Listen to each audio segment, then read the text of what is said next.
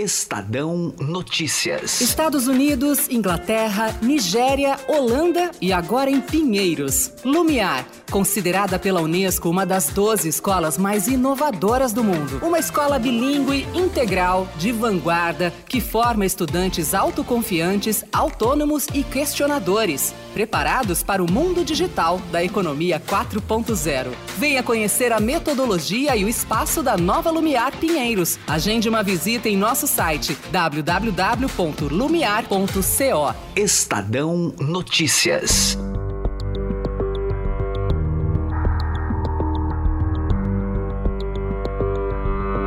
O ex-presidente Lula teve a sua condenação no caso do sítio de Atibaia confirmada pela oitava turma do Tribunal Regional Federal da Quarta Região, popularmente conhecida como Segunda Instância. Mais do que isso, os desembargadores João Pedro Gebran Neto, Thompson Flores e Leandro Paulsen aumentaram a pena de 12 anos e 11 meses de prisão, dada na primeira instância pela juíza Gabriela Hart, para 17 anos e um mês. Infelizmente, a responsabilidade do ex-presidente Lula é bastante elevada, ocupava o grau de máximo dirigente da nação brasileira. O que havia era a expectativa de que se comportasse em conformidade com o direito, mais do que se comportasse em conformidade com o direito, que coibisse ilicitudes, e ao revés disso, o que se verifica nesses casos é uma participação e uma responsabilização pela prática dos diversos atos de corrupção. Neste caso, o petista foi condenado por supostamente receber um milhão de reais em propinas referentes às reformas do imóvel, que está em nome de Fernando Bitar, filho de seu amigo e ex-prefeito de Campinas, Jacob Bitar. Segundo a sentença, as obras foram custeadas pelas empreiteiras OAS e Odebrecht. O ex-presidente Lula nega eu sou dono do sítio ou não. Veja, eu tenho muita dúvida uhum. se a dona Marisa pediu para fazer a reforma. Tenho muita dúvida. Como ela não está aqui para se explicar, tá. eu fico com a minha dúvida. Estranhei porque não era uma grande empreiteira fazendo a reforma. Era uma pessoa com quem eu tinha relação há mais de 20 anos, sabe, fazendo uma coisa sem dizer, sem falar de caixa, de caixa geral, que eu estou sabendo agora, e, e, e, e acho que ele tinha cobrado. Oficialmente, o imóvel está registrado em nome de Fernando Bitar, mas, de acordo com a investigação, Lula e sua família viajaram 111 vezes ao sítio desde 2012. O que estava em jogo também neste julgamento é o entendimento de que réus delatados devem falar depois dos seus delatores e que foi confirmado pelo Supremo Tribunal Federal. O direito de falar por último está, logicamente, contido é, no exercício pleno da ampla defesa, englobando a possibilidade de refutar todas, absolutamente todas as informações, alegações, depoimentos, insinuações, provas e indícios em geral que possam direta ou indiretamente influenciar e fundamentar numa futura condenação penal. No caso do sítio, a defesa de Lula alega que o ex-presidente foi obrigado a se manifestar ao mesmo tempo em que seus delatores. O STF já anulou uma sentença por este motivo. Foi a do ex-presidente do Banco do Brasil e da Petrobras, Aldemir Bendini. Entretanto, os desembargadores do TRF4 rechaçaram essa tese, alegando que Lula não foi prejudicado e teve amplo direito à defesa durante o processo. Que não há fundamento jurídico que justifique a anulação da sentença para renovação das alegações finais, medida que seria absolutamente inócua. Ausente qualquer prejuízo ao contraditório e à ampla defesa, não há o que sanar. O retrocesso não teria outro efeito senão atentar contra a razoável duração do processo, comprometendo a efetividade do sistema de justiça penal. Vencidas as preliminares e proferidos os votos, coube ao presidente da oitava turma do TRF4, desembargador Thompson Flores, decretar a sentença. Nessa equação, quanto à imputação feita na denúncia de que o ex-presidente da República, Luiz Inácio Lula da Silva, obteve valores oriundos do esquema criminoso por intermédio da realização de investimentos estimulados em benfeitorias num sítio em Atibaia, fecha aspas, anoto que a prova se afigura-se acima da dúvida razoável e justifica sua condenação.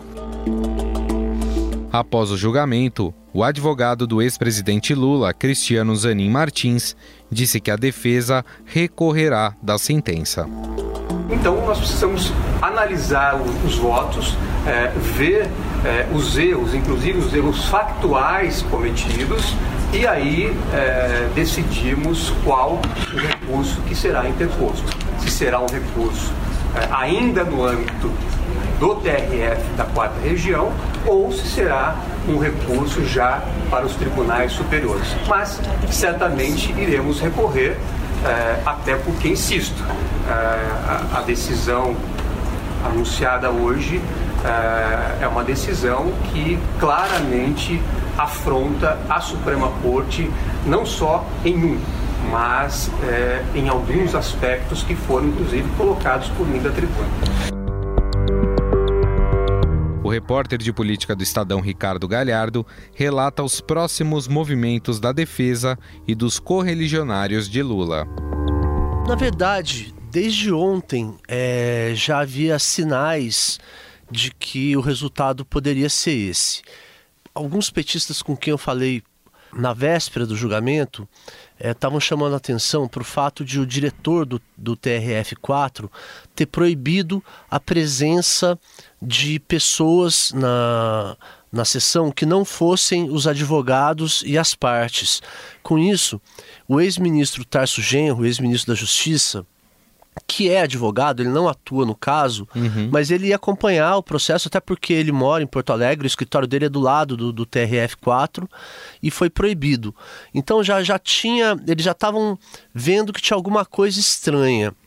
Agora, a defesa o que vai fazer é apelar para as cortes superiores. Né? A gente está falando desse caso, dessa condenação, mas é, o intuito mesmo da defesa do Lula é tentar provar que o juiz Sérgio Moro foi parcial. O juiz Sérgio Moro, claro, foi o juiz do caso do triplex do Guarujá. Teve uma participação no começo, em algumas fases desse processo do sítio de Atibaia. A, a sua parcialidade, que ainda vai ser julgada, é, poderia levar aí ao cancelamento dessas condenações, dando inclusive ao ex-presidente Lula a chance de ser candidato, né, Galhardo? É isso. Essa é a grande aposta, é, tanto técnica jurídica quanto política do entorno do presidente Lula. Eles acham que tem grande chance de o Supremo é, acatar esse impedimento do, do ex-juiz, atual ministro da Justiça, Sérgio Moro, e com isso, segundo os advogados, né, é, todos os processos em que o Moro teve qualquer participação uma decisãozinha que seja, não precisa nem ter sido a, a, a sentença final, como é o caso da, do caso do sítio do Atiba, de Atibaia, né, que não foi ele que deu a, a, condenação, foi a Gabriela Hart. Todos os casos em que ele participou seriam anulados. E aí o Lula é, teria de volta a sua inocência, né, que é o que ele tem dito nos discursos que ele fez desde que ele saiu da cadeia, uhum. e, e os seus direitos políticos e poderia ser candidato. Agora, de certa forma, Galhardo, essa condenação, essa nova condenação ou confirmação de uma condenação, é, dá aos adversários políticos do Lula munição para atacá-lo no momento em que ele passa a ser a voz do contraponto ao governo é, Bolsonaro. Isso eu imagino que tem irritado demais os petistas, né? Não, com certeza. É, vários petistas com quem eu falei é, acham que o objetivo dessa condenação é político. Eles acham que é impossível que os, os desembargadores que fazem parte da oitava Câmara Criminal do TRF-4 não saibam que a, que a decisão deles vai cair nos tribunais superiores, pois contraria uma decisão do plenário do Supremo Tribunal Federal, e que então é uma coisa política. É, o Paulo Teixeira, o deputado Paulo Teixeira, que é advogado e é é um dos vice-presidentes do PT, ele inclusive me disse que é, essa Câmara tem muita influência do, do, do, ex-juiz, do ministro Sérgio Moro. Então, é, o que eles avaliam é que essa decisão pode ser usada para tentar botar o Lula na defensiva no momento em que ele se coloca como oposição ao governo Bolsonaro. Ou seja, o tribunal estaria agindo para cercear um pouco esse movimento político do Lula. para fragilizar o Lula. No momento em Tá. que ele surge com muita força, né, que ele se coloca é, com muito vigor e, e com muita repercussão, né, como a oposição ao governo Bolsonaro na, na sexta-feira passada, lá na, na abertura do Congresso Nacional do PT, ele fez um discurso muito forte nesse sentido, em que ele defendeu a polarização, defendeu com todas as palavras a polarização e disse, abre aspas, nós somos sim o contrário desse governo. Das pessoas que você ouviu próximas do ex-presidente Lula, como é que ele recebeu a notícia dessa confirmação eh, de condenação pelo TRF4? Disseram que ele estava muito tranquilo, porque não tem um impacto imediato né, na, na situação dele, ele não, não, vai, não volta para a cadeia agora por causa dessa decisão. E é, algumas dessas pessoas avaliam que isso pode até ser é, benéfico para o Lula a médio prazo, porque corrobora o discurso dele de perseguição.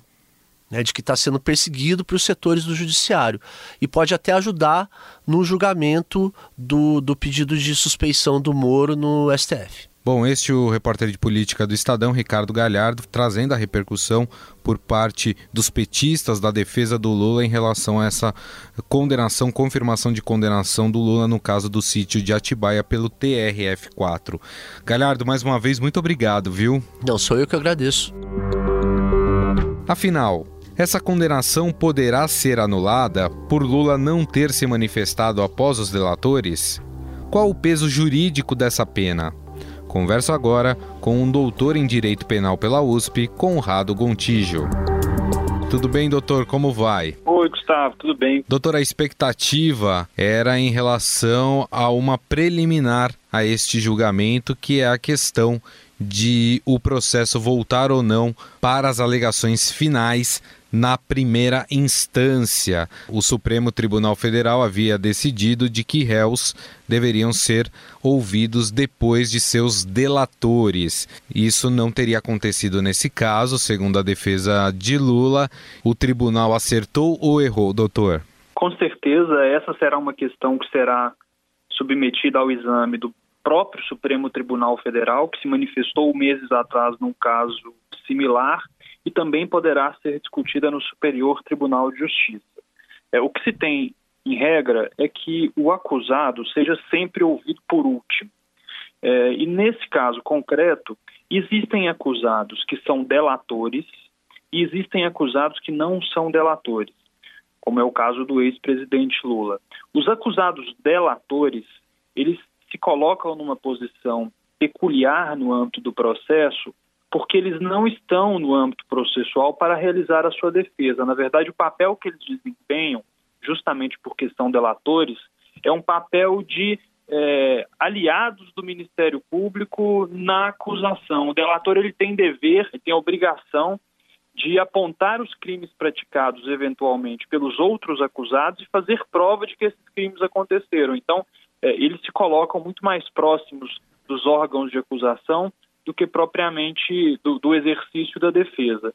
E como os acusados precisam falar por último e os delatores também acusam, é, seria de se imaginar que em todos os casos em que existam delatores, esses delatores se manifestem e apenas depois das manifestações que eles apresentarem, aqueles acusados que não são delatores é, apresentariam as suas manifestações. O tribunal entendeu que nesse caso não houve prejuízo, é, ou não houve demonstração do prejuízo em razão dessa inversão é, que o Supremo compreendeu como sendo o, do, da inversão do, do, do, caminho processual, que o Supremo entendeu como correto, é, mas, na minha opinião, o prejuízo está claro. Houve aprovação de uma sentença condenatória. É, e isso em si já é evidência de que há prejuízo. A condenação está colocada.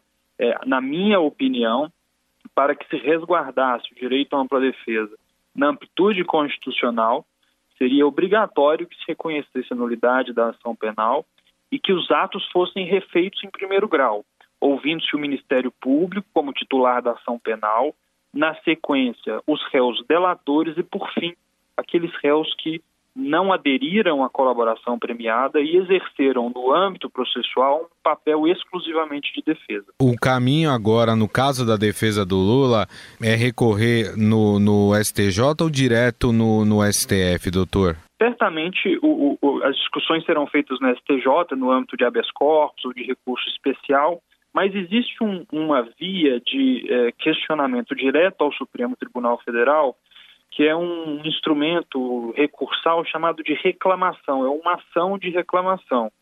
É, como o Supremo definiu determinadas balizas em relação a essa matéria, em relação a essa ordem da apresentação das alegações finais, quando existem colaboradores, é, se essa premissa do Supremo tiver sido diretamente afrontada no caso concreto, os advogados poderão é, fazer um questionamento imediato e direto ao Supremo Tribunal Federal, é, por meio desse instrumento chamado reclamação. Agora, o que é preciso que se avalie é se efetivamente é, o, o, os referenciais adotados naquele julgamento supremo coincidem de forma rigorosa e absoluta com esse caso concreto. Até onde eu conheço, me parece que sim. Quer dizer, houve uma inversão na ordem é, da apresentação das alegações finais que prejudica a ampla defesa e que, portanto, deve resultar na declaração, na minha opinião, da nulidade da ação penal. Agora tratando da condenação em si, né, confirmada no TRF4, inclusive com aumento de pena, é, o Lula já tem uma outra condenação no caso do triplex é, do Guarujá. Não é o caso de prisão nesse momento, até pelo novo entendimento do STF, né, doutor? De forma alguma. O Supremo, em julgamento realizado há, há pouco tempo, talvez duas semanas, é, resgatou um valor constitucional essencial que estava completamente é, violado, que é o valor da presunção de inocência. É, prisões só podem ser decretadas no âmbito do direito brasileiro depois do trânsito em julgado, quando a prisão for resultado de uma sentença condenatória, ou durante o curso do processo penal, as investigações, etc., quando o investigado é, apresentar risco concreto para, o próprio, para a própria evolução do processo. É, e não me parece que a gente tenha, nesse caso, nenhuma coisa nem a outra. É, a prisão a que o, o ex-presidente Lula foi submetido até há, há poucos dias era uma prisão resultado de uma decisão condenatória em segundo grau, e única e exclusivamente disso, não há qualquer elemento que indique algum risco que ele possa trazer para os processos, e essa prisão foi acertadamente revogada a partir do julgamento do Supremo Tribunal Federal. É, não há qualquer alteração no cenário do ponto de vista jurídico é, que permita imaginar que essa decisão do TRF de hoje poderá ensejar é, a decretação da prisão do ex-presidente. É, o trânsito em julgado não aconteceu, não há qualquer indicativo de risco é, em razão da liberdade dele é, e, portanto, ele deve ser mantido solto para que tenha, inclusive, condições de levar aos tribunais superiores essas questões muito graves que dizem respeito a esses processos, essa questão da inversão processual. Existe um tema importantíssimo que já está no Supremo, que diz respeito eh, às mensagens reveladas pelo Inter Intercept entre o juiz e os membros do Ministério Público, que coloca em xeque a imparcialidade do, do, do ex-juiz Sérgio Moro. Então, são todos temas muito importantes, poderão trazer impactos relevantes nessas demandas é, e nada muda em relação à prisão. O julgamento de hoje, na verdade, é, é, é uma etapa a mais do, do âmbito do processo, mas não representa o fim do processo. A prisão, nesse caso, somente poderá decretada com o trânsito em julgado se essas decisões condenatórias forem mantidas. Nos dois casos, tanto do triplex do Guarujá como este caso é, do sítio de Atibaia, teve ali a participação do ex-juiz Sérgio Moro. Caso haja um entendimento uh, de que houve parcialidade por parte do juiz, o que, que acontece com esses dois casos, doutor? Esses dois casos precisarão ser invariavelmente anulados desde o início. É, é fato que, nesse caso mais recente, pelo que eu tenho de informação, não foi o juiz Sérgio Moro que proferiu a sentença em primeiro grau, mas há decisões judiciais dele ao longo da instrução. É, e essas mensagens que foram reveladas colocam em dúvida, e uma dúvida legítima, uma dúvida séria, se ele se comportou como juiz ou se ele se comportou como coordenador maior da força-tarefa da Operação Lava Jato. É, eu tenho a impressão de que a imparcialidade dele é, pode ter ficado comprometida, o Supremo vai avaliar essa questão, e se a conclusão for no sentido que ele agiu de forma parcial, é, e aí a culpa terá sido de quem agiu de forma imparcial quando deveria manter uma posição de equidistância entre as partes, os processos terão que ser anulados. É assim que é, prevê a ordem jurídica brasileira, é assim que prevê a ordem jurídica de todos os países democráticos. O juiz tem que ser uma, um personagem que, acima de tudo, atue de forma imparcial. Em relação ao ex-presidente Lula poder ou não é, voltar a ser candidato em algum cargo eletivo no país. É, no caso dessas duas condenações em segundo grau, hoje ele, ele estaria inapto a ser candidato. É, ele só voltaria a ser apto se houvesse aquilo que a gente já comentou, a anulação das sentenças por causa de uma possível parcialidade do ex-juiz Sérgio Moro, é isso? É, a lei de ficha limpa prevê que é uma causa de inegibilidade o fato de o indivíduo ter sido condenado por um órgão colegiado no âmbito criminal. É, e isso aconteceu nesse caso concreto. Eu até tenho muitas dúvidas a respeito da constitucionalidade dessa previsão, porque ela traz consequências para o indivíduo processado, mas que juridicamente é inocente, porque há a presunção de inocência, então tenho bastante é, dúvida em relação à constitucionalidade dessa previsão, mas é assim que a coisa está colocada hoje no direito brasileiro o ex-presidente Lula não poderá se candidatar caso não sejam anulados esses casos. Caso exista decisão de um tribunal de segunda instância eh, e uma decisão condenatória, eh, não poderá haver eh, requisições por parte dele de se candidatar a, a, qualquer cargo público, né? Doutor, mais uma vez, muito obrigado pela entrevista. Eu é que agradeço. Vale lembrar que o ex-presidente Lula ainda é réu em pelo menos outros sete processos, entre eles o que se refere ao terreno do Instituto Lula e um apartamento vizinho ao seu na cidade de São Bernardo do Campo, que teriam sido pagos como propina pela Odebrecht. Estadão Notícias. Em 2001, quando fundamos a XP Investimentos, a economia não ia bem tivemos até que vender o carro para não fechar a empresa. Com muito trabalho, agora somos uma das maiores instituições financeiras do país. É, aquele carro ainda vai levar a gente muito longe. Para os que acreditam no impossível, nós somos a XP Investimentos. Acredite, xp.com.br.